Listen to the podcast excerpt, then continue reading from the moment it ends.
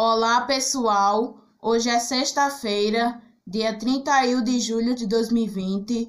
Eu sou Ítalo Lima do Amaral e junto comigo está Maria Eduarda Carvalho. Nós somos alunos do Educandário Santa Vitória e fazemos parte do sexto ano B.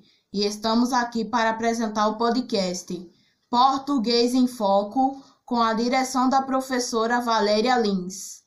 Neste podcast Português em Foco, estaremos abordando um assunto de extrema importância para todos, que é a leitura.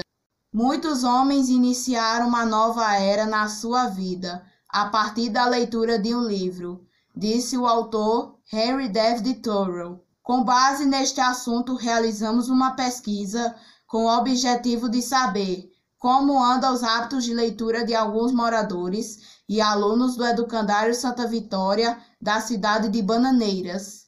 Como referencial teórico, utilizamos uma pesquisa feita pelo Instituto ProLivro, no ano de 2016, que a cada quatro anos procura saber o retrato da leitura no Brasil.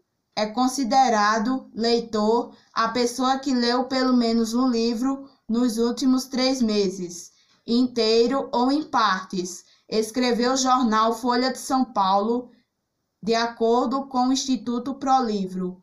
Por ano brasileiro lê em média dois livros inteiros e que as principais motivações para a leitura são gosto pela leitura, distração, motivos religiosos, exigência escolar e crescimento pessoal. O estudo revelou ainda que 30% da população nunca comprou um livro. Segundo o professor Harry Carvalho, vários fatores podem contribuir para a falta de costume em ler, como a desigualdade social, o analfabetismo, a falta de estrutura familiar e o educacional. Harry Carvalho ainda diz que a educação e o processo de ensino-aprendizado fazem parte da sociedade desde logo cedo.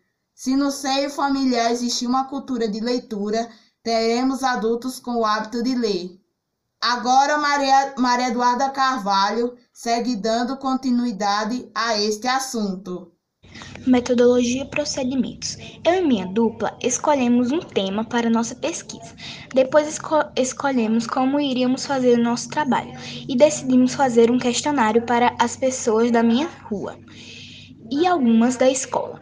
Entramos em um consenso.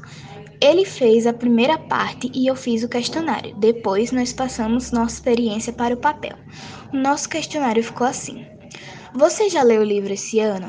Você tem hábito de ler livros? Você lê muitos livros? Você prefere ler livros de adulto, criança ou adolescente? Depois resolvemos fazer uma tabela para explicar um pouco o nosso trabalho e ficou assim. Ó, oh, você já leu livros esse ano? 20 pessoas responderam sim e 10 não. Você tem hábito de ler livros? 17 responderam sim, 14 responderam não. Você lê muitos livros? Sim, Disseram sim, sete pessoas. Disseram não, 23 pessoas. Análise dos dados. Nós percebemos que a maioria da população não lê muito, pois passam mais tempo na internet. A gente acha que eles, eles perdem mais tempo na internet do que passando tempo fazendo outras coisas que podem valer mais do que ficar só mexendo no celular.